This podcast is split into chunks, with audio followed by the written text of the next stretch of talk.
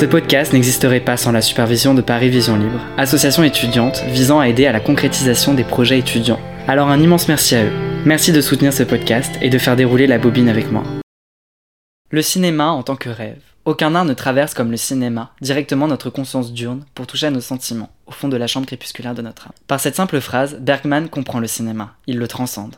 Je m'appelle Malo Morcel et je suis étudiant en cinéma à la Sorbonne. Le cinéma est réellement une passion.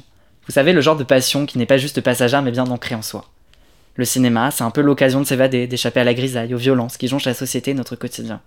J'ai grandi avec cet art. J'ai fait mes premiers pas sur cet art. J'ai versé mes premières larmes sur cet art. J'ai connu mes premiers émois face à cet art. Enfin bref, je vis constamment avec cet art.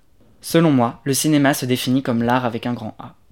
La décision de créer ce podcast survient suite au visionnage d'une interview d'un cinéaste qui semblait totalement dans l'incapacité de pouvoir s'exprimer librement sur ses œuvres, sur son parcours et sur la relation que celui-ci entretenait avec l'art, à cause d'une contrainte de temps imposée par le média qui l'avait invité.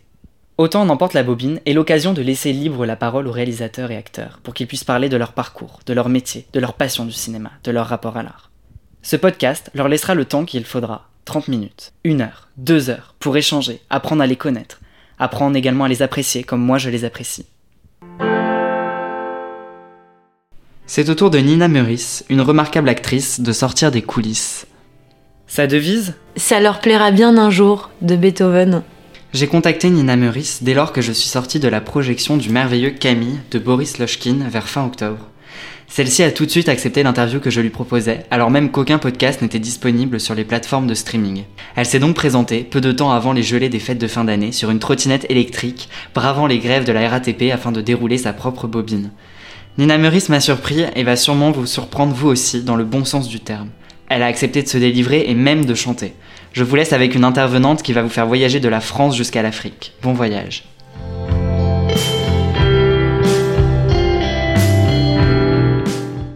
Bonjour Nina Meurice, vous êtes née le 14 novembre 86 à Caen.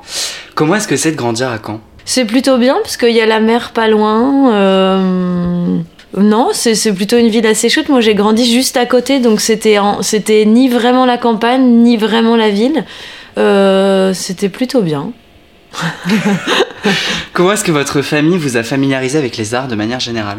Bon, alors mon père est musicien, donc du coup, il y a toujours eu beaucoup de musique à la maison, même si euh, bizarrement, on n'en faisait jamais avec lui.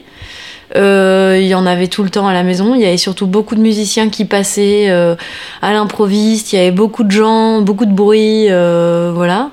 Et ma mère, elle, elle adorait le théâtre, donc j'ai beaucoup de souvenirs de théâtre, mais je m'ennuyais beaucoup. Mais il se trouve qu'au théâtre de Caen, il y a des étoiles au plafond. Donc pour moi, le théâtre, c'est euh, j'y allais quand j'étais petite et je trouve, je m'endormais en regardant ces étoiles, en écoutant des gens parler. Et je trouvais ça plutôt agréable. Que vouliez-vous faire dans votre jeunesse? En fait, comme j'ai tourné assez tôt, à 10 ans, je pense que je m'étais pas tellement posé la question d'un métier avant ça et que d'une certaine manière, ou alors euh, le- peut-être que si j'avais pensé à quelque chose, ça aurait été la musique certainement, quelque chose comme ça. Et puis après, comme j'ai fait ce film, euh, ça m'a donné envie, quoi. Du coup, vous fréquentiez beaucoup les milieux culturels comme les musées, les théâtres, les cinémas. Quel type de film alliez-vous voir et allez-vous voir aujourd'hui? Alors quand j'étais petite, j'avais pas le droit de regarder la télé jusqu'à très longtemps. Donc je me suis fait tous les Charlie Chaplin parce que chez mon grand-père où je passais toutes les vacances, j'avais le droit de regarder pas la télé mais les cassettes de Charlie Chaplin. Donc ça, je les ai tous vus des millions de fois. Et le cinéma, j'ai pas tellement de souvenirs de cinéma avec mes parents, si ce n'est le tombeau des Lucioles que j'étais allée voir quand j'étais toute petite. Et je pense que c'était beaucoup trop jeune pour le voir. Shining aussi, à travers une porte que mon frère regardait qui était beaucoup plus grand. Donc j'ai plutôt des souvenirs petites de terreur de films, d'avoir vu des trucs que j'aurais pas du, tout dû voir. Mais maintenant, j'ai pas tellement de, de genre de film. Vais beaucoup, j'aime beaucoup le documentaire, vraiment beaucoup. Mais sinon, je vais voir tous les films, des Français aux Américains, aux. aux- J'aime bien me faire surprendre, quoi. Je, je- Ouais, j'aime bien me faire surprendre. Que vous a transmis votre famille et que vous retransmettez dans votre manière de jouer? Oh, c'est hyper dur cette question. Je sais pas si c'est dans ma manière de jouer, mais peut-être euh, dans la manière de choisir les projets. C'est que. Ou. En fait, si peut-être par exemple, euh, ma mère, elle est psychiatre. Donc elle nous racontait tout le temps ces histoires de patients, euh, sans dire les noms, etc. Mais c'était en hôpital psychiatrique et donc elle racontait des, histoires toujours assez rocambolesques et tout ça. Et moi j'ai toujours eu ce, cet amour euh, fou de l'autre, quoi. C'est-à-dire que ma mère nous racontait tellement d'histoires passionnantes sur les gens que je pense que c'est de là que me vient le plaisir de rencontrer des milieux que je connais pas ou, ou de faire des personnages un peu farfelus. Quelles études avez-vous faites? Ben, j'ai fait un conservatoire d'arrondissement en théâtre. Euh, et puis après, j'ai une petite. euh, euh, comment on dit? C'est pas une culpabilité, c'est un. Un espèce de truc où je me dis que j'aurais dû faire plus d'études parce que j'aime bien ça. Donc j'avais repris la fac en cinéma il y a 4-5 ans. Et en fait, euh, comme je travaille beaucoup, j'ai pas. J'arrivais pas à être régulière, mais euh, ouais, j'aurais vraiment aimé faire plus d'études. Euh, Est-ce que vous avez dû faire des petits boulots dans votre jeunesse ou pas? Mais alors tellement. Et jusqu'à il y a pas longtemps. Euh, en fait, je me suis toujours dit que j'aime trop mon métier pour le faire euh, sur des projets qui me plaisent pas. Donc euh, jusqu'à il y a pas si longtemps, je préférais faire autre chose que de faire mon métier. Donc j'ai fait euh, les premiers petits boulots, c'était du babysitting. Je me souviens, j'avais mis des annonces dans toutes les boîtes aux lettres du quartier.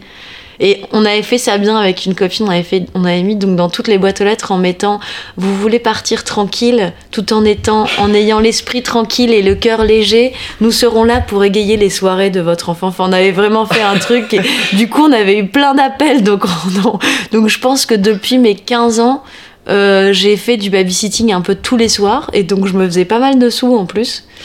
Euh, après j'ai refait ça à Paris. Après j'ai été chauffeur pour la télé-réalité pendant très longtemps. Après j'ai fait de la régie pour la télé-réalité, du casting pour une émission de télé-réalité. Laquelle? C'était euh, Quatre mariages et une lune de miel. Et aussi euh, la même chose pour les restaurants, je sais plus comment ça s'appelle. Enfin, en fait, ce qui était assez génial, c'est que quand j'étais chauffeur, déjà, par exemple, moi j'adore conduire. Euh, j'ai essayé toutes les voitures possibles et imaginables, plutôt neuves. Donc euh, j'adorais ça en fait. Je conduisais des super bagnoles. Et en fait, je rencontrais des gens que j'aurais jamais eu l'occasion de rencontrer euh, sinon. Par exemple, sur euh, Quatre mariages et une lune de miel, il y avait plein de gens qui avaient 25 ans, 30 ans, qui avaient jamais pris le train de leur vie, qui avaient jamais passé une nuit sans leur conjoint et leur enfant, qui avaient, euh, enfin je sais pas, des, des, des milieux qui sont tellement loin de ceux que je connais moi que c'était hyper passionnant quoi. C'était, en fait, moi j'ai toujours aimé faire ça. Et la régie, euh, j'aime bien, j'aime bien aussi. Il faut être organisé, pragmatique.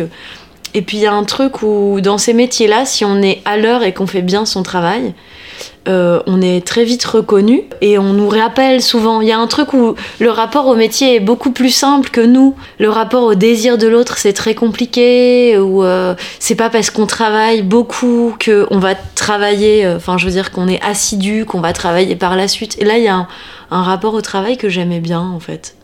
Et vous avez une anecdote précise ou pas? Je me souviens d'un truc qui était assez drôle, c'est que je présentais un film à Cannes, c'était Je suis un soldat, euh, avec Louise Bourgoin, un film de Laurent Larivière, et euh, le, ça devait être un vendredi, je montais les marches à Cannes avec euh, une robe très chère, des bijoux très chers et tout, et le lendemain matin, j'avais demandé à prendre un train très très tôt parce que j'avais un week-end...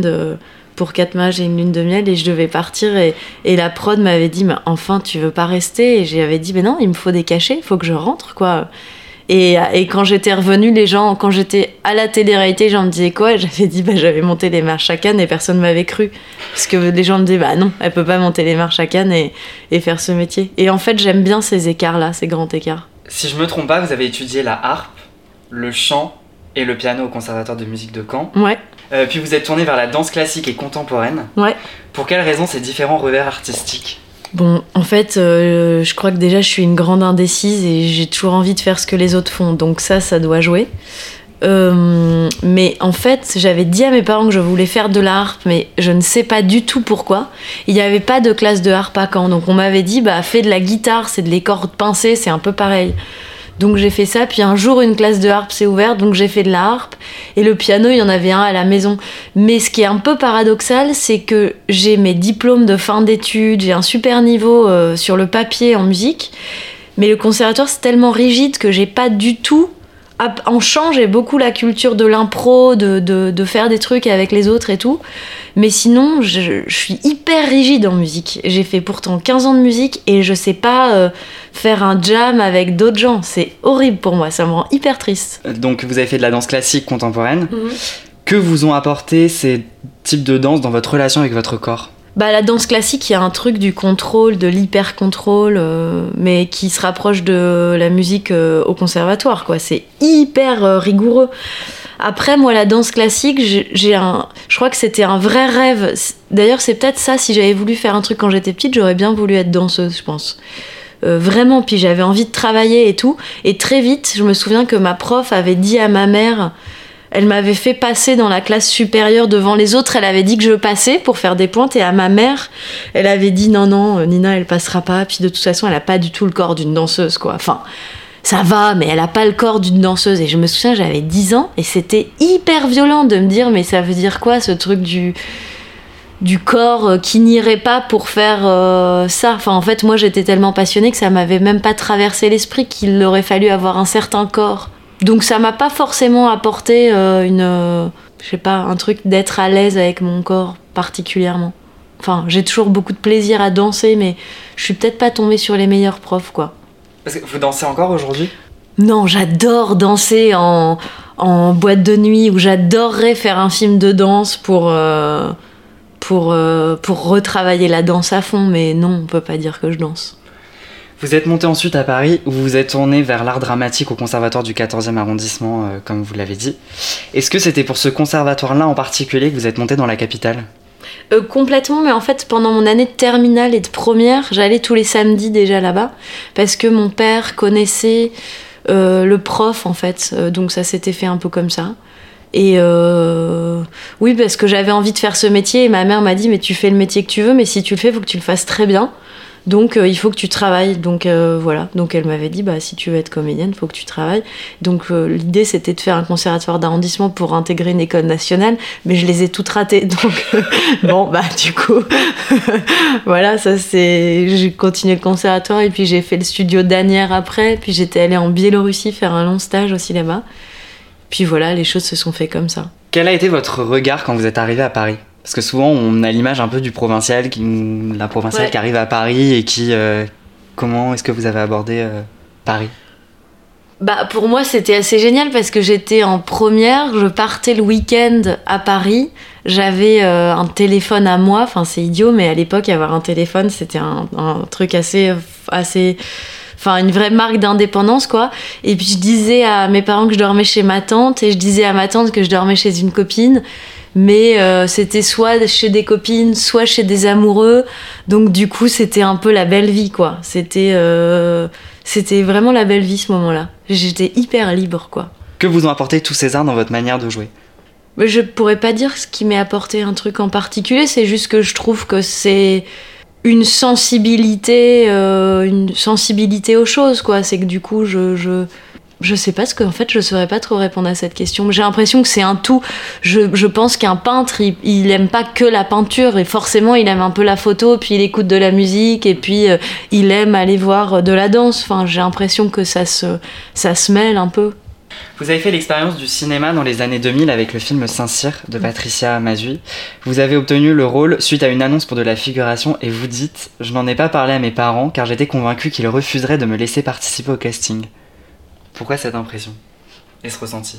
Je sais pas, je me suis dit, moi j'ai jamais voulu faire d'embrouille avec mes parents. Donc du coup, je me suis, je pense que je me suis dit que ça aurait pu être une source de problèmes et que j'avais pas envie de me compliquer la vie. Donc je me suis dit, ils diront non. Donc euh, ouais, c'est vrai, c'est une bonne question. Je sais pas trop pourquoi, mais je sais pas. Et en fait, finalement, tout le monde le passait. Donc, comme des amis, on dit à mes parents, il faut qu'elle le passe. Je l'ai fait, mais je sais pas, puis il y avait un truc où tout le monde passait ce casting, quoi. Donc, euh, ou peut-être moi aussi j'avais pas envie que ça marche pas. Je sais pas trop, ouais.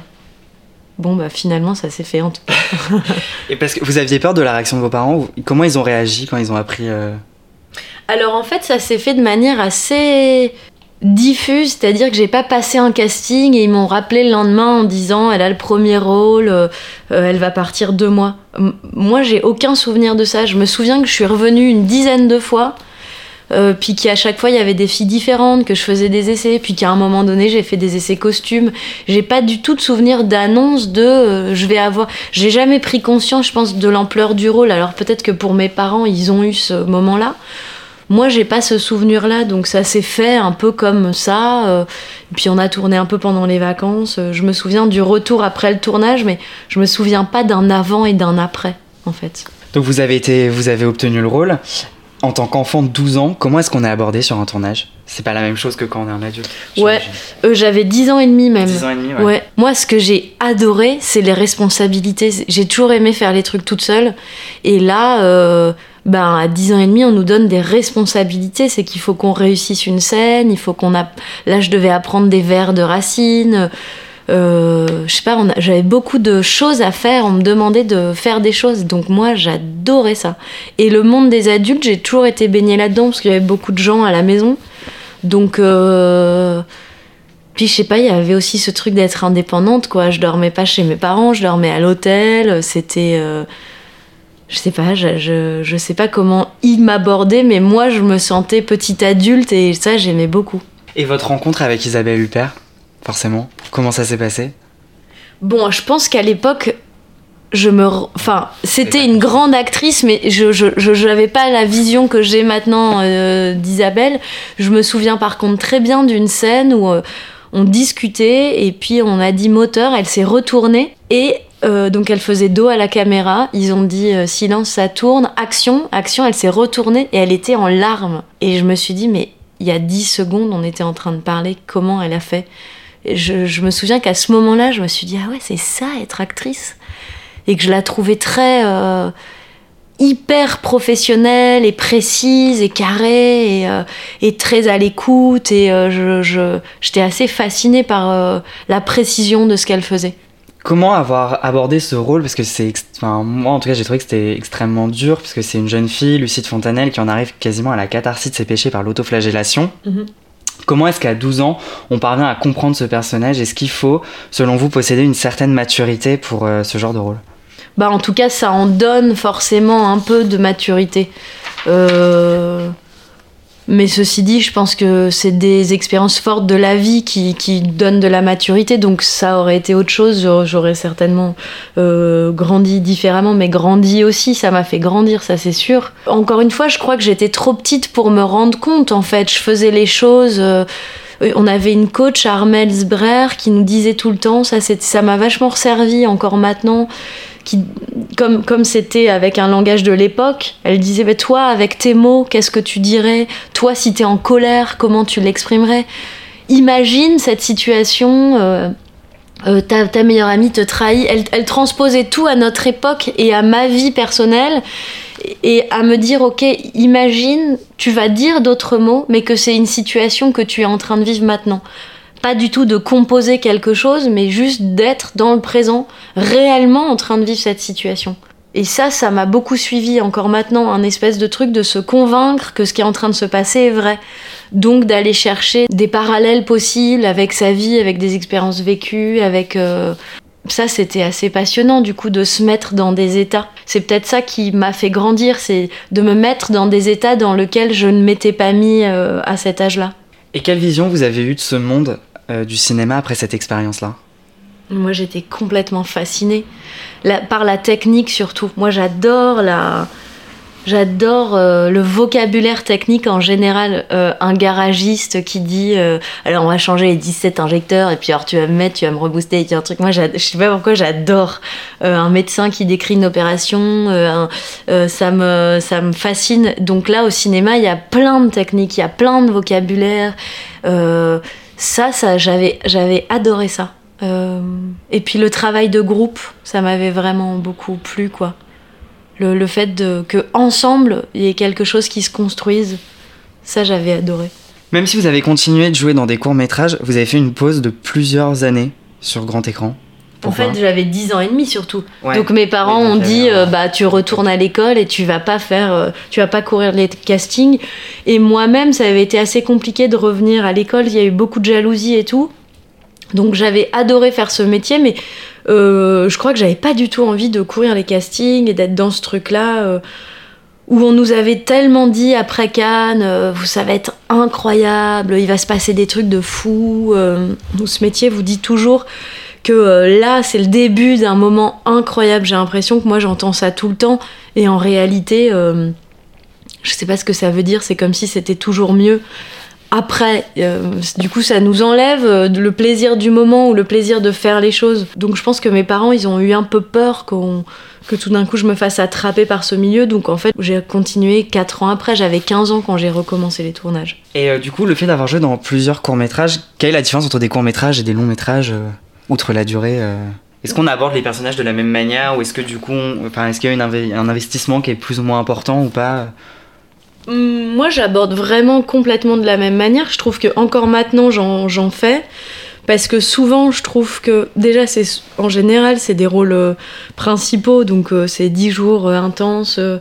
Hum, voilà je trouve ça agréable. Et pour moi c'est souvent des manières de rencontrer des univers qui a qui se développent pas forcément en long métrage c'est que des réalisateurs peuvent sur un format court essayer des choses prendre plus de risques peut-être parce que l'économie est pas la même mais moi, j'aborde pas du tout les personnages différemment. Je trouve que c'est au contraire souvent l'occasion de rencontrer des jeunes réalisateurs qui du coup vont faire des longs métrages après et qui et, prendre un risque. C'est-à-dire si le court métrage est mauvais, il circulera pas, donc le risque est pas très grand, quoi. Vous avez rencontré le réalisateur franco-suisse Frédéric Mermou, mhm.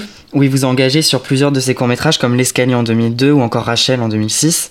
Donc le court-métrage L'escalier pose les jalons de sa narration dans un escalier où votre personnage euh, connaît les premiers sentiments humains, elle tombe amoureuse, connaît l'amitié. Et vous, si vous deviez trouver un lieu où vous estimez que votre personnalité artistique et votre passion pour les arts s'est développée, lequel ce serait? Bah les lieux culturels en général en fait. Euh... On n'aurait pas un en particulier? Peut-être le tout début, je pense que les, en fait j'ai fait tellement de répétitions de mon père dans son studio euh, où juste euh, on me posait là, puis euh, ils faisaient leur journée de répétition, puis j'écoutais. Je pense que c'est le début en fait de ça, de voir des gens prendre du plaisir à travailler ensemble, à chercher, à écouter d'autres musiques. Peut-être qu'en tout cas, ça c'est le début de de mon plaisir à regarder quelque chose d'artistique se faire. Mais un lieu après, non, j'en ai pas. Je crois que c'est en fait, en plus, je dis les milieux artistiques. C'est pas vrai parce que quand je pense au tournage, c'est souvent justement parce que ça se déplace, parce qu'on va euh, rencontrer l'humain là où il est que ça devient passionnant. Dans Rachel, qui est sorti en 2006, c'est l'histoire d'une jeune fille qui est babysitter et qui décide d'inviter, alors qu'elle est en plein travail, des amis à elle. Quelle est la plus grosse erreur que vous ayez faite dans votre carrière? Bah peut-être euh, de trop attendre le regard des autres ou de trop écouter ce que le métier peut, peut dire, quoi. Ça, encore maintenant, euh, je, j'essaie de faire hyper attention à ça. Je trouve ça difficile. Je trouve ça difficile parce qu'on a toujours un peu envie d'entendre euh, que les choses vont se passer, que c'est un moment génial. Donc on l'entend et puis on s'en persuade alors qu'en fait, et c'est ça qui est magnifique, c'est que la vie c'est bien plus complexe que ça, qu'il se passe rarement ce qui est prévu qui se passe.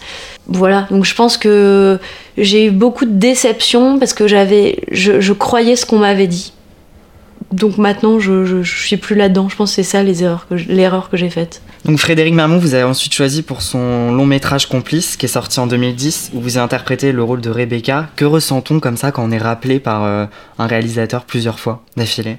Bah, C'est assez génial parce qu'on se connaît de mieux en mieux, donc on, on peut travailler plus précisément, où on a moins de choses à se dire, ou en tout cas la couche de politesse qu'il y a souvent au cinéma, qui moi m'horripile, quoi, où on veut pas dire à quelqu'un euh, non c'est nul, euh, fais autre chose, ou euh, où on passe par 17 routes différentes au lieu d'aller directement dans l'endroit du travail, bah au moins avec Frédéric on n'a pas ça, c'est-à-dire que je pense que si on devait retravailler ensemble on irait droit au but et du coup on prendrait peut-être plus de risques. C'est ça que j'aimais bien, quoi. On se connaissait, c'était simple. Et puis l'équipe technique était la même aussi, donc il y avait beaucoup de plaisir à se retrouver. Pour vous, le cinéma, c'est un milieu hypocrite? Il y a de l'hypocrisie, mais dans quel métier? Il n'y en a pas en même temps euh, Il y en a, c'est plutôt que c'est un métier qui fait croire des choses, mais parce que, parce que les paillettes font partie du métier aussi, donc. Euh, c'est plutôt être clair avec soi-même. C'est euh, je trouve qu'en tout cas, souvent, la, part du travail dans ce métier, on l'oublie, quoi. Ça prend plus de place que le reste et du coup, ça désaxe euh, du travail, du plaisir de préparer un rôle, du plaisir de préparer un film avec un réalisateur, du plaisir de le tourner. On pense déjà à la sortie du film et à la promotion, mais en fait déjà faisons-le, prenons le temps de bien le faire le film quoi. Vous avez aussi tourné votre propre long métrage. Ah, c'est un documentaire. Un documentaire Ouais. Votre propre documentaire, Petit traité de marketing. Ah, alors, petit traité de marketing, c'est un court métrage. Un court métrage. Et euh, entre deux, c'est un documentaire. Ok. Ouais. Et pourquoi vous avez voulu se lancer comme ça dans cette aventure qu'est la réalisation? Bah, en fait, euh, j'avais 16 ans ou 17 ans quand j'ai fait Petit traité de marketing. Je crois qu'il y avait un concours dans la région d'écriture.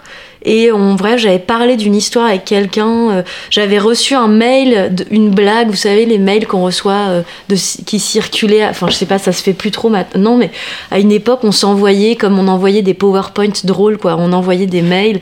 Et donc là, j'avais reçu un truc que j'avais trouvé drôle et ça s'était fait très instinctivement. C'était pas. euh, ça s'était fait comme ça. Maintenant, pour moi, c'est plus compliqué. Je crois que j'aimerais réaliser. C'est compliqué pour moi d'écrire.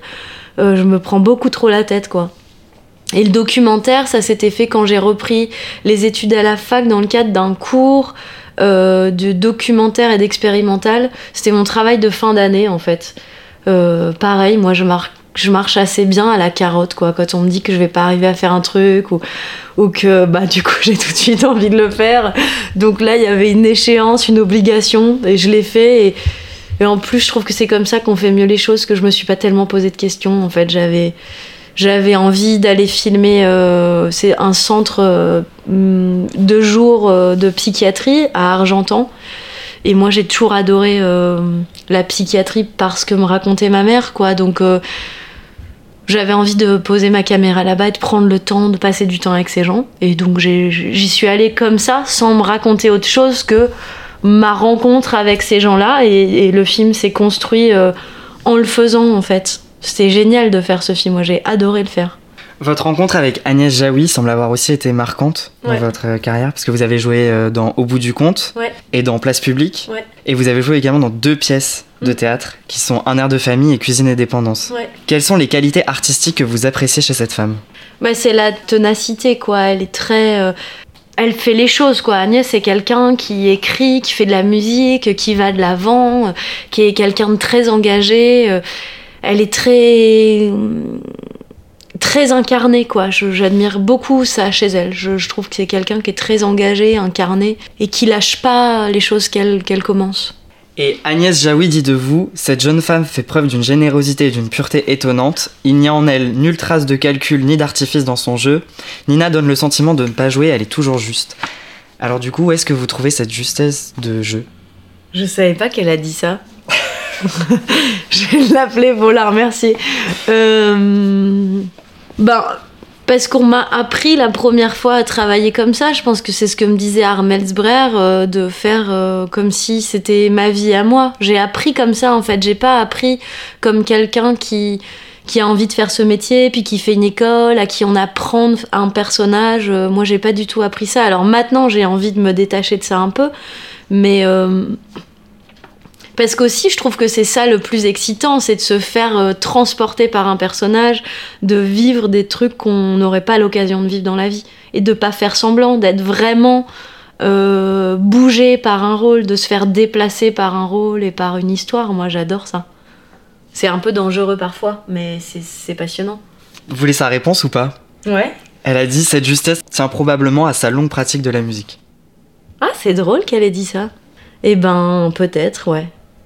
En tout cas, la musique, ça m'a appris la rigueur, donc euh, je sais pas si c'est un lien avec, mais ah, mais je lui demanderai pourquoi. C'est drôle qu'elle ait dit ça. Mais dans quoi elle a dit ça? C'était dans une interview. Ah ouais, c'est drôle. Un air de famille, du coup, qui est une pièce de théâtre dans laquelle vous avez joué, Mhm. prend place dans un café où on y suit dans une espèce de micro les aventures d'une famille.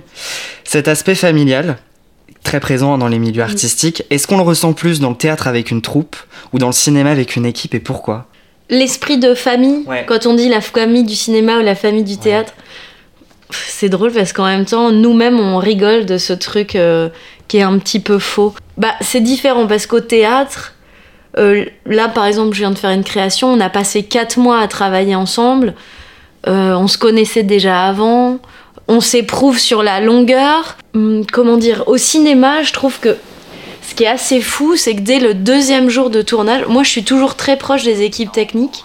Parce qu'aussi, je trouve que c'est les premiers spectateurs et que j'aime bien leur demander euh, leur avis, euh, le partager. Euh, parce que le cinéma nous.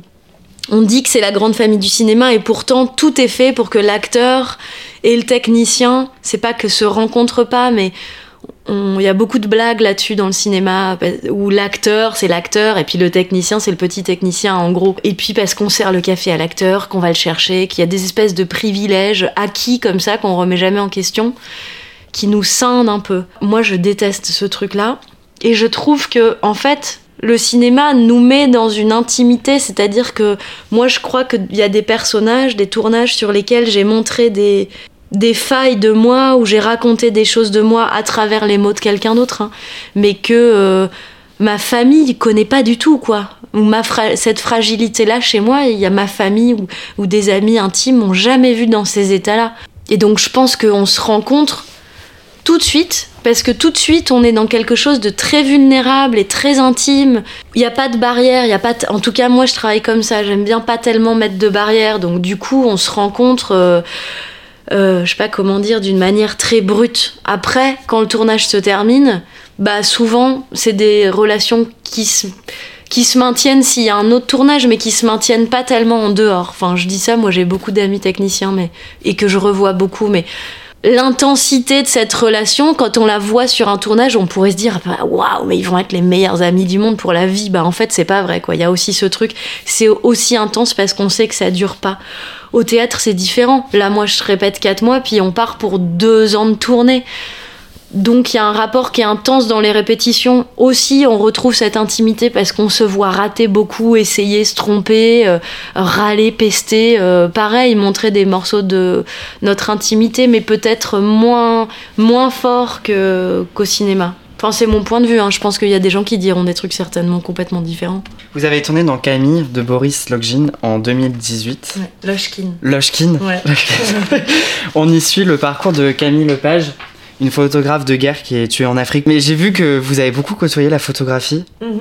donc pour les besoins du film. Pouvez-vous nous en dire plus et surtout quel est votre rapport avec celle-ci aujourd'hui? Eh ben, j'ai travaillé trois mois euh, à l'AFP, l'agence France Presse, qui est une agence, euh, enfin qui est l'agence France Presse, quoi, qui regroupe des journalistes euh, presse écrite et photo. Et moi, j'ai travaillé au service photo pendant trois mois, où j'allais tous les jours faire des photos avec les photographes. D'abord, juste pour me familiariser avec l'appareil qu'avait Camille, parce que moi, je faisais de la photo déjà un peu avant, mais avec l'argentique de mon grand-père, donc qui était pas du tout, du tout le même format, quoi. Et donc l'idée, c'était parce que j'aime bien aborder les personnages comme ça, c'est éprouver leur quotidien pour euh, les connaître d'une manière qui soit pas intellectuelle, qui soit pas l'analyse de scénario, mais juste bah parce que je vais faire ce qu'il fait tous les jours à un moment donné, je vais être imprégnée de quelque chose que je pourrais pas forcément expliquer, mais que j'aurais complètement ressenti. Même si Camille travaillait pas à l'AFP et qu'elle travaillait pas du tout dans ce milieu-là, que moi j'ai j'ai été aux manifestations euh, qu'il y avait sur des portraits, mais pas du tout sur ce qu'elle faisait, donc c'est pas tellement comparable, mais bon, c'était ce que je pouvais aborder le mieux. Donc du coup, euh, bah, j'ai beaucoup travaillé aussi, d'abord au début à comprendre juste comment fonctionne l'appareil, et à le comprendre tellement bien que sur le tournage en Afrique, ça devenait quelque chose... euh, voilà, je- je savais faire des photos et c'était mon allié là-bas, quoi.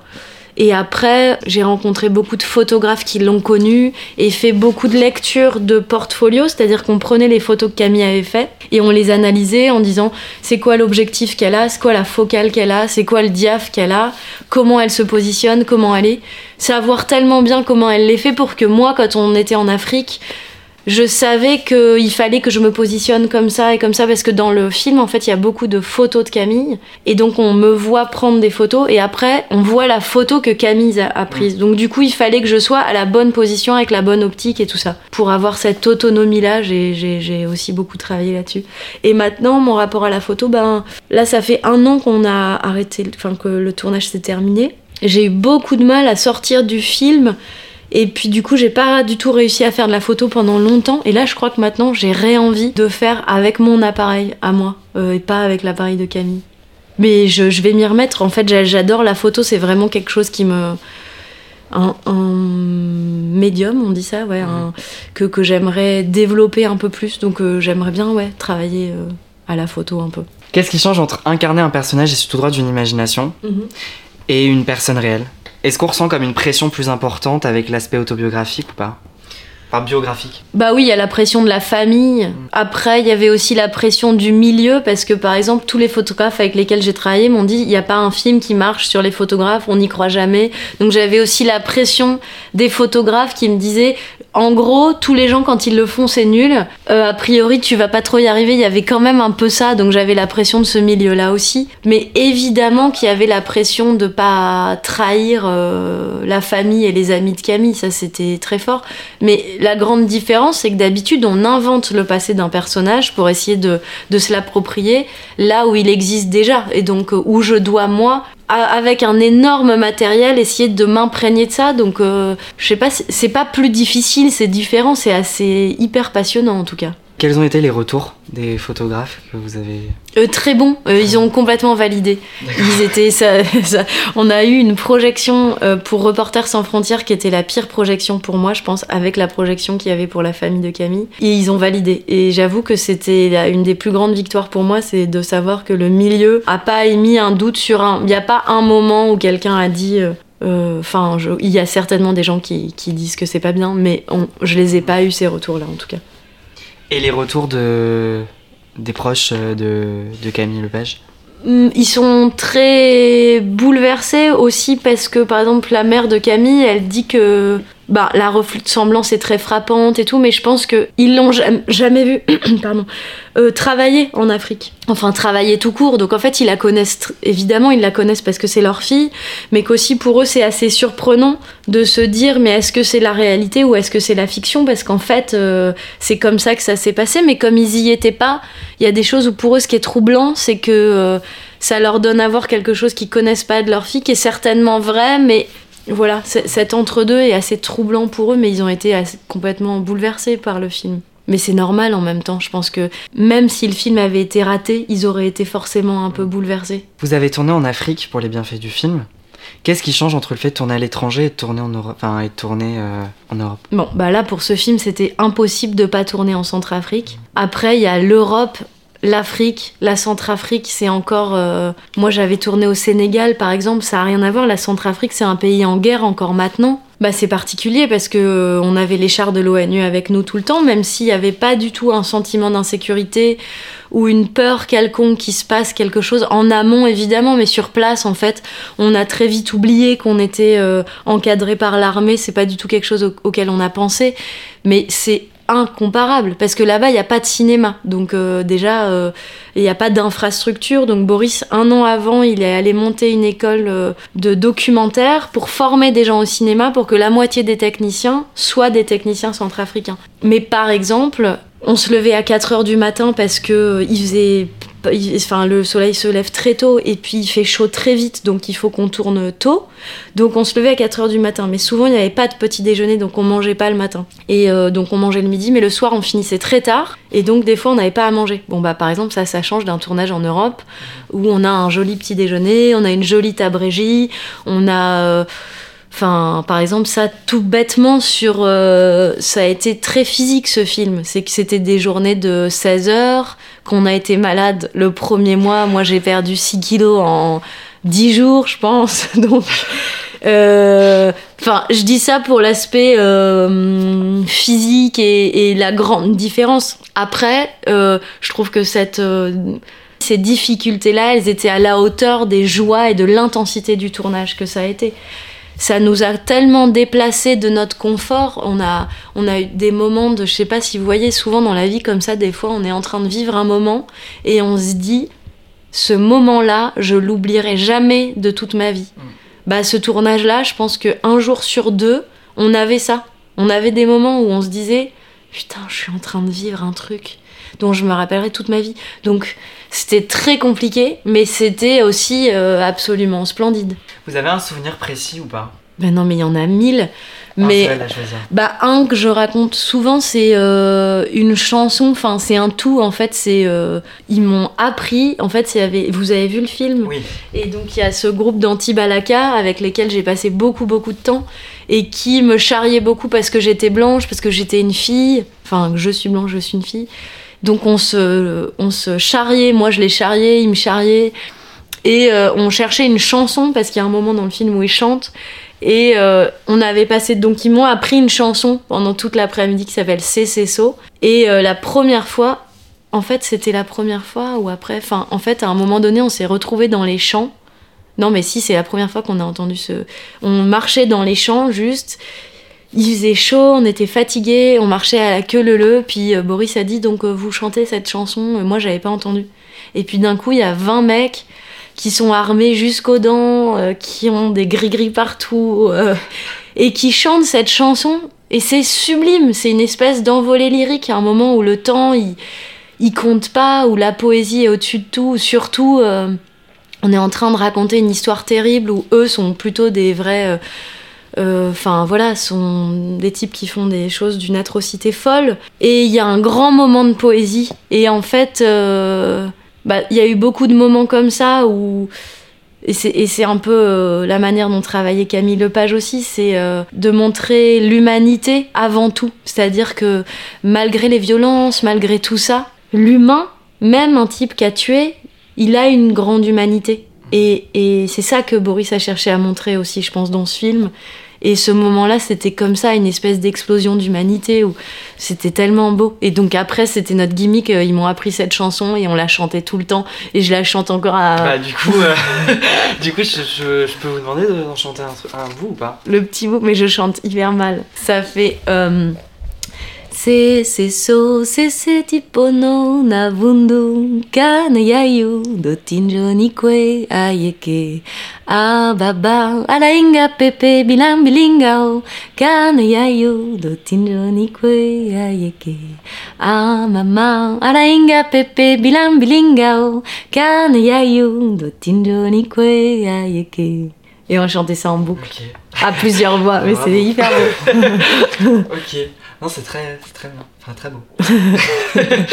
Quand on tourne un, un biopic, selon vous, hein, Mhm. est-ce qu'il faut que le film soit totalement sincère et fidèle à la réalité Ou est-ce qu'il faut qu'il s'éloigne d'un certain réalisme?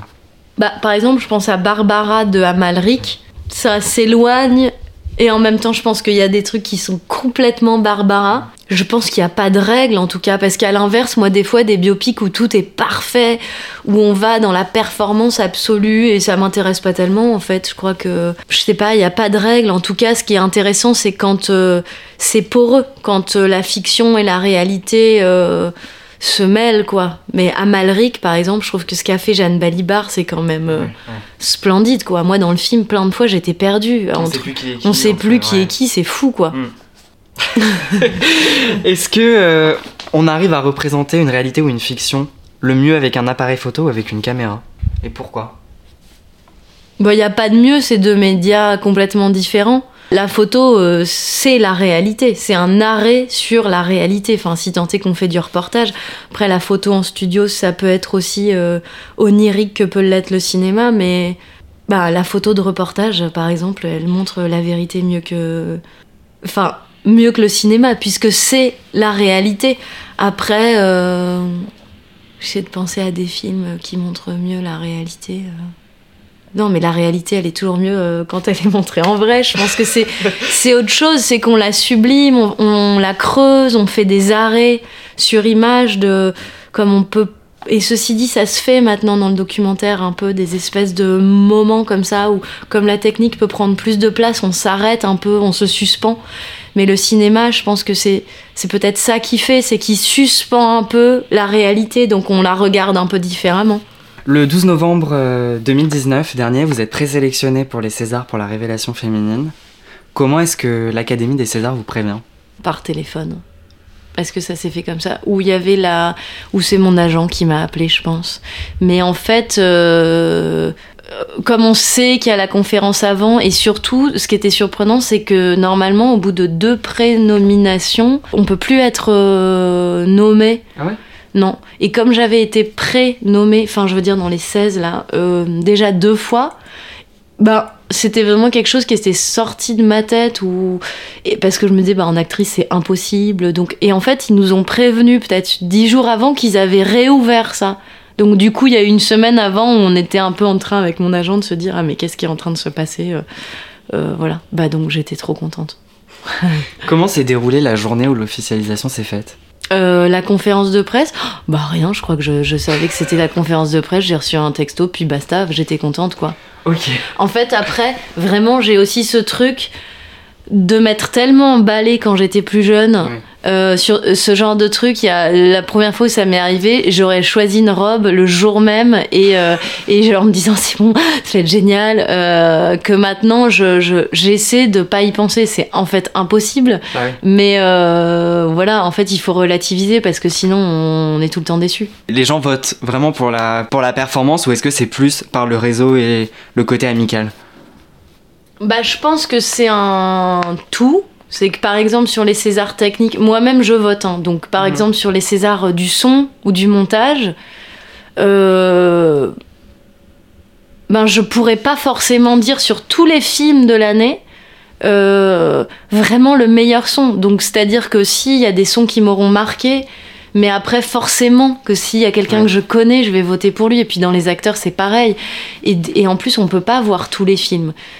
Donc je pense que c'est un tout. Puis après, il y a aussi beaucoup de distributeurs et de producteurs qui votent et qui du coup ont tout intérêt à mettre euh, à voter pour des films ou des comédiens qui vont sortir après.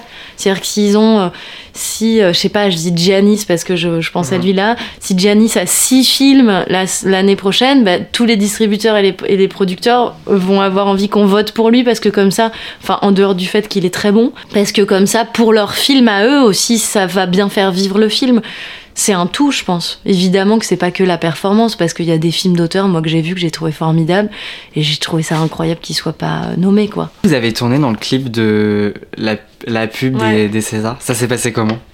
Très bien, c'était avec Lucas euh, Donte. voilà, dans un cirque. euh, on était habillés en Chanel. Ce qui était, il avait une super idée, c'est qu'en fait, il a fait un remake de On achève bien les chevaux.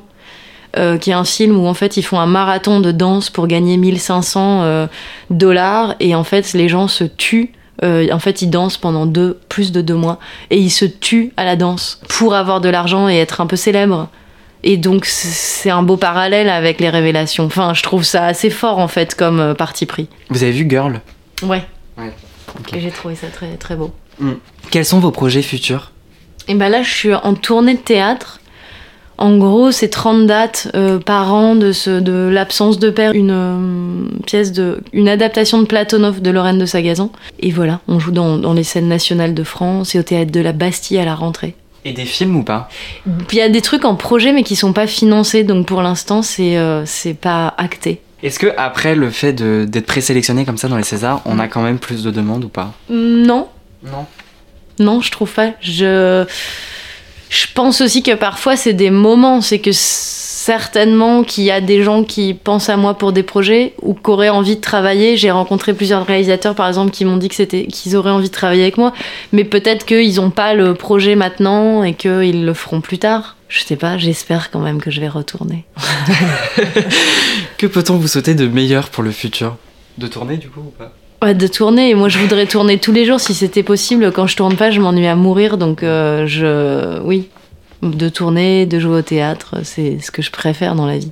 Quel conseil prodigueriez-vous à un étudiant qui souhaite se plonger dans le milieu du cinéma ou de l'art? Ben, d'abord que c'est une course de fond, qu'il faut être très endurant, euh, qu'il y aura beaucoup de bâtons dans les roues, mais qu'en fait, euh, si on a une passion et on a envie, faut la, faut la garder, la tenir, et puis pas avoir peur de toquer aux portes, quoi. En fait, je me rends compte, moi j'écris beaucoup aux réalisateurs que j'aime bien. Quand je vois même un court métrage, j'aime bien écrire aux réalisateurs pour leur dire que c'est bien. Ou là, j'ai vu Mito, j'avais envie d'écrire au décorateur pour lui dire que je trouvais super son travail. Euh, en fait, euh, on a toujours l'impression que les gens vont venir vous chercher, mais en fait, il y a tellement de gens qui font ce métier que bah, personne va venir vous chercher si personne sait que vous existez. Et même moi-même, euh, quand on me demande des noms de comédiens pour des projets, des fois, je pense pas à des copains parce que juste je les ai pas vus ou à des amis parce que je les ai pas vus. euh, et si je les vois dans la semaine, je vais en parler. Donc je pense que c'est aussi un truc de ouais, de pas avoir peur de dire aux gens avec qui on aimerait travailler qu'on aimerait travailler avec eux, ou juste de dire aux gens qu'on aime bien leur travail, qu'on aime bien leur travail. Et il faut, faut essayer des choses, quoi. Faut faire des courts-métrages, faut y aller, quoi. Il y a tellement de gens qui font ce métier que il faut, faut y aller, quoi. Donc c'est parti pour la deuxième partie qui s'appelle La Madeleine de Nina Meurice. Vous, vous, avez, vous avez du coup le principe. Ouais. vous avez dû choisir un film. Ouais. Et vous avez opté pour Le Loup de Wall Street, réalisé par euh, Martin Scorsese et sorti en 2013. Donc ce film raconte l'ascension de Jordan Belfort au sein de Wall Street. Et vous avez choisi comme scène celle où le protagoniste principal se retrouve sur le sol et se traîne pour se rendre dans sa voiture après avoir avalé des Lemon 714. Donc là il subit des effets secondaires, euh, difficultés motrices, euh, enfin des jambes, troubles de la mémoire et troubles de la parole. Comment est-ce qu'on arrive, selon vous, en tant que comédien, à transcender notre aide comme ça à ce point pour se mettre dans cet état? Bah, c'est exactement pour ça que j'ai choisi cet extrait, c'est qu'honnêtement, je trouve ça incroyable ce qu'il a fait. C'est que euh, je me dis, mais comment il a fait quoi? Il a répété pendant des heures avec quelqu'un, sans personne. Parce qu'au cinéma français, on répète pas du tout. Donc moi, je me dis, en France, on voit, moi, je vois cette scène-là écrite et je vais sur le tournage et on me dit vas-y. je me dis euh, ouais c'est un mystère pour moi cette. En fait c'est ce que j'adore dans cette scène c'est que c'est tellement l'antithèse du cinéma français parce qu'il en fait des pataquès quoi. Au, cinéma français, on est très sur la nature de l'acteur. On, on prend quelqu'un un peu pour ce qu'il est. On n'est pas trop dans la composition, dans le on n'est pas tellement dans l'art de l'acteur. Je trouve qu'on est dans le. On dit toujours l'acteur. Cet acteur a un truc. Euh, c'est une nature. Euh, c'était tellement vrai. Euh, mais on va pas mettre une perruque et se faire une prothèse de nez pour quelqu'un qui, pour un film, je sais pas, sur sur n'importe quoi. Il faut que ce soit un biopic forcément ou un film en costume. Et aux États-Unis, ils ont pas peur de ça. Et moi, je, c'est vraiment un truc que j'adore, c'est, de me dire, bah oui, on peut complètement se transformer, on peut en faire des pâtes à caisse comme dans cette scène. Et moi, cette scène, il n'y a pas un moment où je me dis, où j'y crois pas, où je la remets en question, où je me dis, c'est pas crédible ou c'est pas réaliste. Au contraire, c'est tellement gros que j'y adhère complètement. Donc. Euh, je sais pas comment il fait, mais c'est si je devais poser une question, une seule question à une seule personne, euh, ça serait euh, Léo, comment t'as fait Et comment est-ce que vous feriez, vous, pour vous mettre dans cet état? Ah, pour moi, ça serait. Je sais pas, je, travaillerais beaucoup. Je pense que je travaillerais beaucoup. certainement, je, je, le ferais une fois euh, hyper alcoolisé pour me rendre compte un peu ce que ça donne. Peut-être je travaillerais avec un chorégraphe où je demanderais à quelqu'un de le voir. Je, je demande. Ouais, j'essaierais plein de choses, je pense. En tout cas, faut lâcher prise, quoi. Dans ces moments-là, faut vraiment pas avoir peur du regard des autres parce que il y va, quoi. Euh, il est le loup de Wall Street. Et si vous deviez finir comme la, comme la louve de quelque chose, comment euh, devrions-nous vous appeler? La louve de. C'est-à-dire qu'il est loup de Wall Street, c'est-à-dire qu'il va à fond euh, dans, dans, l'univers de Wall Street. Et si vous. Je vais aller à fond dans un univers. Quelque chose, si on devait vous appeler la louve de quelque chose, comment est-ce que ce serait? Hmm. Ben. Bah, de ce milieu. Enfin, en fait, mais je dirais pas la Louve 2, mais. Dans l'acharnement, dans le côté acharnement, bah oui, je pense que je m'acharne un peu dans ce métier. Mais acharné, il y a un côté un peu négatif en même temps quand on le dit comme ça. Euh... Je saurais pas trop répondre. D'accord. Est-ce qu'Hollywood vous attire? Ouais, Carrément, mais en même temps, je me, ça me paraît tellement inaccessible que, euh, évidemment, que, mais il y a des gens que ça n'attire pas en même temps, je pense pas, si. Je pense que si. Enfin, je pense qu'il y a beaucoup de gens qui sont très cinéma indépendant. Euh, ah oui, par rapport au studio et euh, tout. Français, bah, moi, j'ai une trop grande curiosité pour, pour dire que ça m'attire pas. En tout cas, je pense que si j'ai une, une, opportunité, évidemment que j'y vais. Moi, j'aimerais beaucoup tourner dans une langue étrangère parce que je trouve que ça. Enfin, j'ai fait un truc en anglais et j'ai trouvé que ça ça change pas mal, même physiquement, la manière de se tenir et tout. Je trouve ça assez intéressant. J'aimerais bien essayer en tout cas. Si vous deviez choisir un autre film avec Leonardo DiCaprio et un autre film de Martin Scorsese, lesquels vous prendriez? Non, mais il en a fait tellement des bons. Franchement, il y a pas longtemps, j'en ai regardé plein et je, je, je, me disais, mais il a. Il est tellement fort cet acteur. Je ne saurais pas choisir. Non? Toi, tu choisirais quoi? Bah, Celui pour lequel il a gagné ah un Oscar. Bah, voilà, bien sûr. C'est. Euh... euh de revenant. Bien sûr. Hmm. Ouais, très bon choix. Bah, je prends ce choix-là. Et un film de Martin Scorsese? Martin Scorsese. Martin Scorsese. Pareil, c'est difficile de choisir. En plus, je les ai pas tous en tête, je pense. Non, mais c'est difficile de choisir. euh, Ouais, peut-être Shutter. Non, mais je choisirais pas Shutter. Je sais pas. D'accord. Bon, c'est pas, Pardon. c'est pas grave. Quand et dans quelles circonstances avez-vous découvert ce film et avec qui ou grâce à qui? Au cinéma, je pense, euh, quand c'est sorti, euh, la curiosité de, Leonardo DiCaprio et aussi, d'habitude, je regarde pas les bandes annonces, mais là, j'aimais l'outrance de. Il y avait cette scène dans la bande annonce euh, avec le jeté de nains et tout ça, et, je me suis dit, mais c'est quoi ce film, quoi? J'aime bien quand j'aime bien les, les films comme ça où je comprends pas où je, où je comprends pas comment c'est fait au début. Et un mot pour décrire ce film? Bah l'outrance. En quoi vous inspire-t-il? Bah là-dedans, je pense oui, la performance, mais pas que d'acteurs, de, de mise en scène, de décor. euh, ils y vont à fond, quoi. Ce que j'adore dans ce film, c'est qu'ils y vont à fond et oui, ils vont pas de main morte. C'est le sujet du film, et on y croit, quoi. En fait, c'est pour moi, c'est un joli pied de nez, un espèce de discours parfois qu'on a en France, moi qui m'horripile sur le réalisme. J'adore le, cinéma réaliste, etc. Mais ça ne s'oppose pas en fait. Pour moi, j'entends souvent un discours où c'est soit l'un, soit l'autre, où c'est comme si c'était deux écoles qui s'opposaient complètement. Ben, c'est deux écoles différentes, c'est des manières de traiter le cinéma différemment, mais, mais les, sujets différemment. Mais pour moi, ce, le réalisme est le même. Enfin, je veux dire, pour moi, j'y crois autant qu'un film des frères Dardenne, en fait. Différemment, dans un genre très différent. Mais j'y crois pas moins. Si vous vous trouviez enfermé dans un conservatoire avec un poème, une musique et une pièce de théâtre, quelles seraient les différentes œuvres d'art avec lesquelles vous souhaiteriez être enfermé? Déjà, je détesterais être enfermée dans un conservatoire. ça serait vraiment l'horreur. Euh, avec alors un poème, Un poème, ouais. je crois que ça serait euh, Demain dès l'aube de Victor Hugo. je le lis, Ouais, ça. ouais, pas Alors, euh, demain, dès l'aube, à l'heure où blanchit la campagne, je partirai. Vois-tu, je sais que tu m'attends. J'irai par la forêt, j'irai par la montagne, je ne puis demeurer loin de toi plus longtemps. Je marcherai les yeux fixés sur mes pensées, sans rien voir au dehors, sans entendre aucun bruit, seul, inconnu, le dos courbé, les mains croisées, triste, et le jour pour moi sera comme la nuit. Je ne regarderai ni l'or du soir qui tombe, ni les voiles au loin descendant vers Harfleur, et quand j'arriverai, je mettrai sur ta tombe un bouquet de houx verts et de bruyères en fleurs.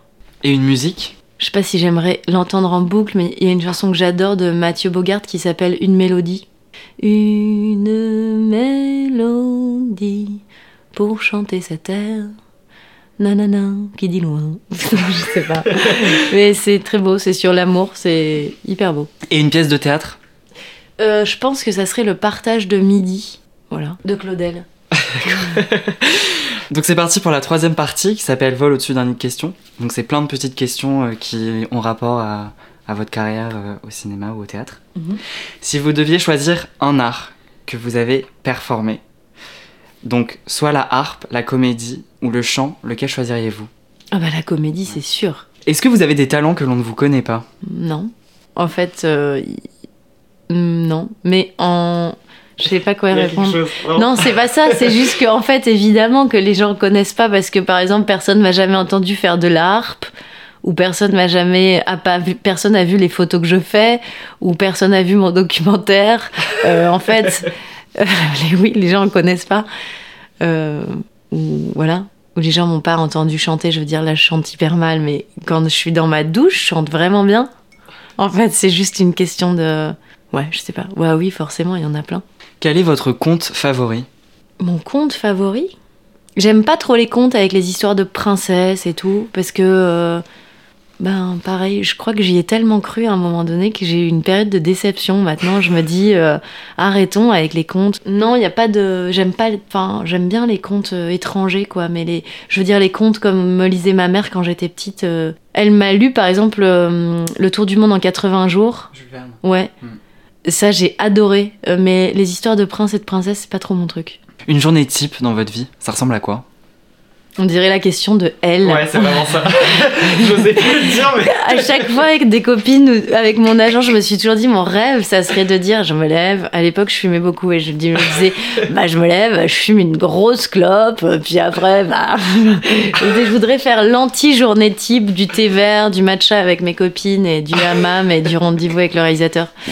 Euh, bah, il y en a pas tellement de- types en réalité, mais quand c'est pas du tournage, ben j'essaie d'aller voir des expos, de lire. C'est tellement fluctuant. J'aimerais bien faire plus de choses, mais je sais pas si c'est une fainéantise ou une angoisse ou en même temps là je repense à Gianni qui dit mais il y a pas d'excuse pour euh, pour pas travailler et il a raison. Euh, non, je voudrais faire plus de trucs euh, personnels, mais j'ai du mal à les faire. Mais j'aimerais bien que mes journées types soient plus res- ressemblent plus à ça. Est-ce que vous avez une recommandation culturelle d'un musée, par exemple? Moi, j'adore le jeu de paume. Je vais toujours voir des expos là-bas. J'aime bien les expos de photos et euh, c'est un petit musée. euh, je sais pas, j'adore cet endroit, moi. Que préférez-vous modifier quand vous incarnez un personnage? Votre voix, votre mouvance corporelle ou votre manière d'être? Bah, la manière d'être, ça inclut un peu tout, non Un peu tout. Bah en fait les costumes en réalité j'ai une euh, une maniaquerie des costumes. Euh, j'ai l'impression que c'est vraiment. En fait je me suis rendu compte de ça parce qu'à un moment donné je regardais beaucoup de films américains et je me rendais compte que souvent on, parle de la performance des acteurs et je me disais mais comment ils font pour être tristes différemment et tout? Puis en fait quand je regardais le film en suivant des acteurs et je me disais ah non mais en fait ils incarnent souvent les émotions à peu près de la même manière mais leur physique est tellement changeant que du coup ça nous fait voir cette émotion d'une manière différente en plus du fait que euh, le personnage est différent etc et donc du coup j'essaie moi de m'atteler à ça à changer euh, le costume et du coup en découle euh, que bah on se tient assez différemment quand on est dans une robe à tailleur en, ta- en tailleur ou quand on est en jogging. J'essaie de changer ça mais après ça fait souvent peur aussi. En France on n'aime pas trop ça donc c'est assez compliqué en général Avec quel rôle vous vous identifiez le plus? Camille, je pense. Parce qu'il y a un côté d'être en guerre, euh, je me sens souvent assez comme ça. Euh, être en guerre pour une. euh, pour euh, quelle cause, je sais pas, mais ce sentiment d'être un peu en guerre. Est-ce qu'il y a un passage dans les différentes cérémonies des Césars qui vous a marqué? Et si oui, lequel? Annie Girardot, c'était hyper bouleversant. Après, euh, Agnès Jaoui, elle avait fait un discours très beau aussi sur les intermittents. Euh, aussi Adèle Hanel quand elle a eu son prix. Euh, Quel serait le réalisateur avec lequel vous souhaiteriez travailler? Quentin Dupieux, j'aimerais beaucoup. Pourquoi? Son côté décalé Ouais. Il est un peu à côté, en fait. Enfin, il est à côté de ce qu'on attend. Euh, là, je revoyais au poste il y a pas longtemps et je trouve génial. Par exemple, Anaïs Desmoustiers, qui est une actrice que j'adore. Euh, physiquement, elle est, elle, est, elle est très frisée, elle s'est changée, elle parle différemment. En même temps, ça reste euh, elle et c'est très différent. Puis c'est burlesque, euh, il est fort dans la réalisation, quoi. Je trouve qu'il fait une, une proposition très franche et j'aime beaucoup ça. Il y en a plein d'autres, hein, mais mm, lui, j'aimerais bien. Vous êtes la première femme à venir du coup dans, dans ce podcast. Comment est-ce qu'on perçoit ce milieu en tant que femme, notamment après l'ère MeToo? Moi, j'ai plus, été plus touchée par Adèle Hanel que le MeToo. Euh, parce qu'à un moment donné, euh, à la fois, je, suis complètement pour ce truc hein, du MeToo, etc. Mais il y avait quelque chose que je trouvais, euh, enfin, sur lequel je savais, je savais pas trop comment me positionner ou quand je voyais toutes ces descriptions sur Facebook et tout. Il y a quelque chose qui me gênait et je trouve que ce que dit Adèle Hanel est très, hum, enfin, m'a complètement bouleversée parce que je trouve qu'elle ramène une conscience globale et effectivement je trouve que par exemple moi j'ai fait des films où je me demandais alors il y a toute cette question du réalisateur, de l'artiste, de l'homme, qu'est-ce qu'il fait, etc. Mais aussi la responsabilité des autres. Moi, j'ai fait des scènes qui se sont passées pas vraiment comme ça aurait dû se passer. Personne n'a rien dit et je me suis dit mais où sont les techniciens? Pourquoi personne est venu me voir après ça? Pourquoi personne vient me voir en me demandant si ça va juste? Par exemple, je me souviens d'une scène de nu qui s'était pas très bien passée et un technicien était venu me voir et m'avait juste dit ça va, mais je m'en souviendrai toute ma vie de ce type-là. Je, mais toute ma vie. Il m'avait juste dit ça va, alors que évidemment que ça n'allait pas du tout. Et encore maintenant, je m'explique pas ça. Je me dis, mais comment ça se fait que les gens sont pas venus, ont pas dit que c'était pas normal? Pourquoi personne n'a rien dit? Et d'ouvrir le dialogue, de pas juste se dire quand on est victime de quelque chose, c'est quelque chose de très fort quand on est une fille, on, on rentre pas tard parce qu'on a peur de se faire agresser, euh, je sais pas, il y a plein de trucs qu'on fait pas parce qu'on a peur des violences sexuelles. Moi, je suis pas du tout une trouillarde, mais c'est quand même quelque chose qui revient, c'est quelque chose auquel on pense. Et je trouve que cette euh, prise de conscience du collectif, de se responsabiliser, de se responsabiliser aussi en tant que partie prenante d'une chose ou non, de cautionner, de c'est hyper important, je trouve, d'avoir ouvert ça et aussi d'ouvrir le dialogue, pas dans un entre-soi de filles qui avaient qui avons subi des choses, mais euh, moi je sais qu'on en a vachement parlé dans la compagnie avec laquelle je travaille. Euh, entre hommes et femmes, on n'était pas d'accord et j'ai trouvé ça génial d'ouvrir le dialogue. On l'avait jamais eu ce dialogue avant, de dire à partir de quand on dit que c'est une agression sexuelle. Il y en a un qui disait à partir de quel âge. Euh, on appelle ça pédophilie. Enfin, je me dis ah ouais d'accord, bah c'est génial d'en parler parce que parce que si on ne nomme pas ces choses, bah rien n'est dit, mais tout continue à se passer quoi. Pourquoi est-ce que les techniciens sont pas venus vous voir euh? Ben, c'est drôle parce que sur Camille, là, il n'y a pas du tout eu ça, mais il y a un technicien qui m'a dit, euh, pour une scène où j'ai fait une, crise d'angoisse, on en a reparlé, il m'a dit, mais je, euh, savais pas comment me positionner. Et en fait, moi, comme j'ai un truc très libre, surtout sur ce film où on était peu nombreux, on était très ensemble. Euh, je veux dire, j'étais aussi technicienne. Enfin, il y, avait un truc d'égalité absolue, quoi. Je, pas, pas du tout, j'étais pas du tout mise sur un piédestal. Et lui m'a dit, euh, qui, se sentait assez. Euh, enfin, il se questionnait beaucoup sur le fait qu'il soit pas venu me voir, et c'est vrai que je me suis retrouvée toute seule à ce moment-là. Et lui m'a dit que il voulait pas me déranger, que peut-être il y avait un rapport au personnage. Euh, en fait, qu'il voulait pas me déranger, mais que ça l'avait questionné lui-même, parce que en fait, dans la vie, quand on voit quelqu'un s'effondrer, on se pose pas la question de le déranger. Je crois qu'on y va a priori et que là il y a un amalgame avec le personnage, avec un truc de est-ce qu'on est dans un moment artistique qu'il faudrait pas, qui serait un peu sacré et qu'il faudrait pas casser? Et euh, moi je lui ai dit que je crois que même si c'est un moment artistique, ça cassera pas l'artistique que de demander à quelqu'un si ça va bien.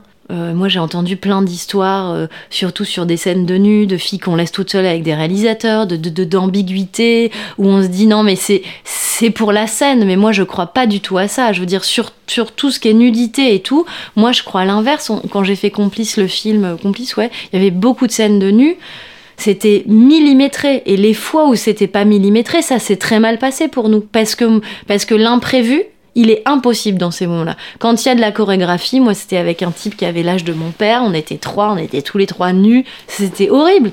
Donc heureusement qu'on savait, moi je savais ce qu'il allait faire, la main où il allait la poser, et il n'y avait pas du tout d'ambiguïté.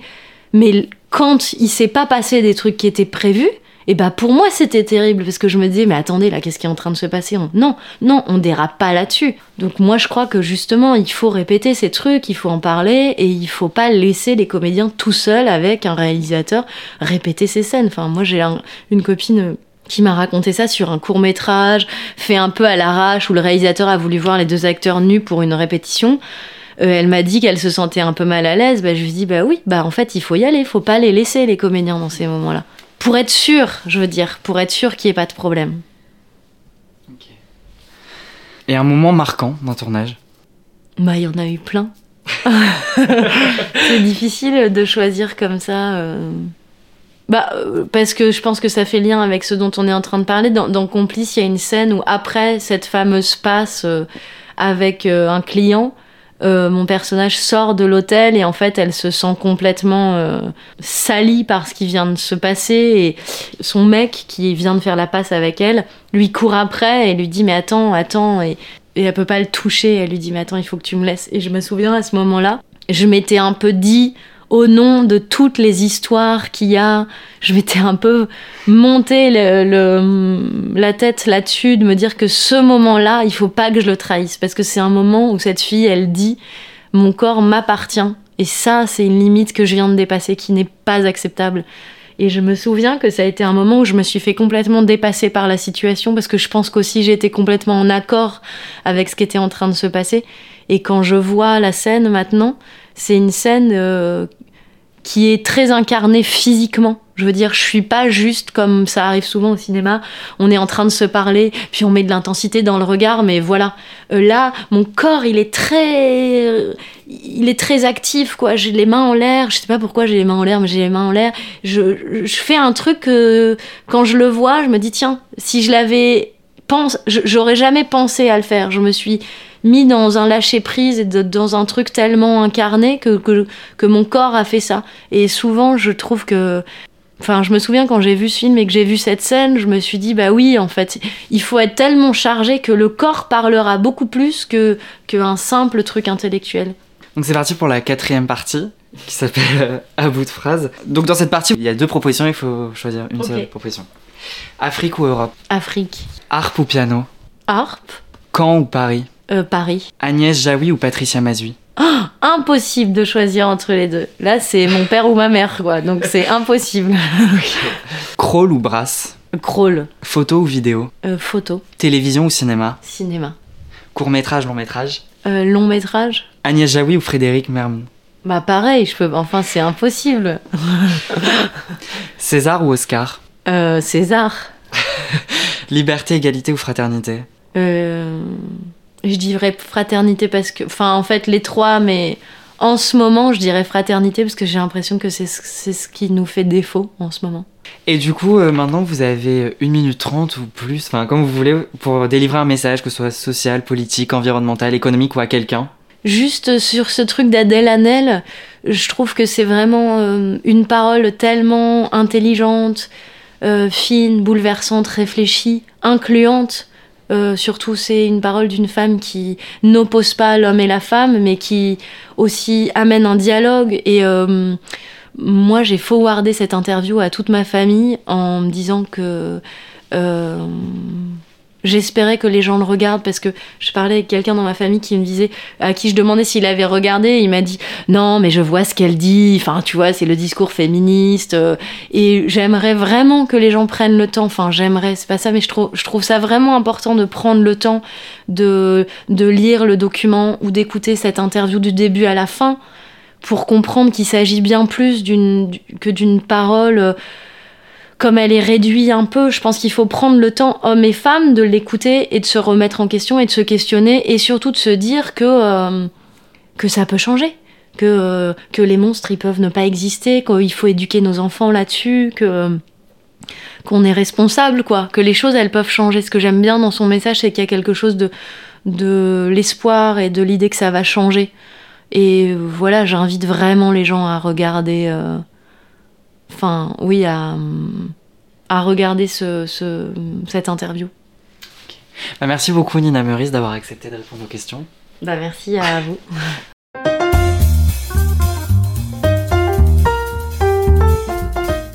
Merci à Nina Meurice pour l'attention apportée à ce podcast. Merci aussi à Gauthier Fragnat pour la prise son, ainsi qu'à Marois Bendaoud pour la communication qu'elle engendre pour Paris Vision Libre. Merci aussi à vous qui écoutez ce podcast. Continuez à faire dérouler la bobine avec moi. Pour plus d'informations, suivez la page Instagram qui porte le même nom que l'émission.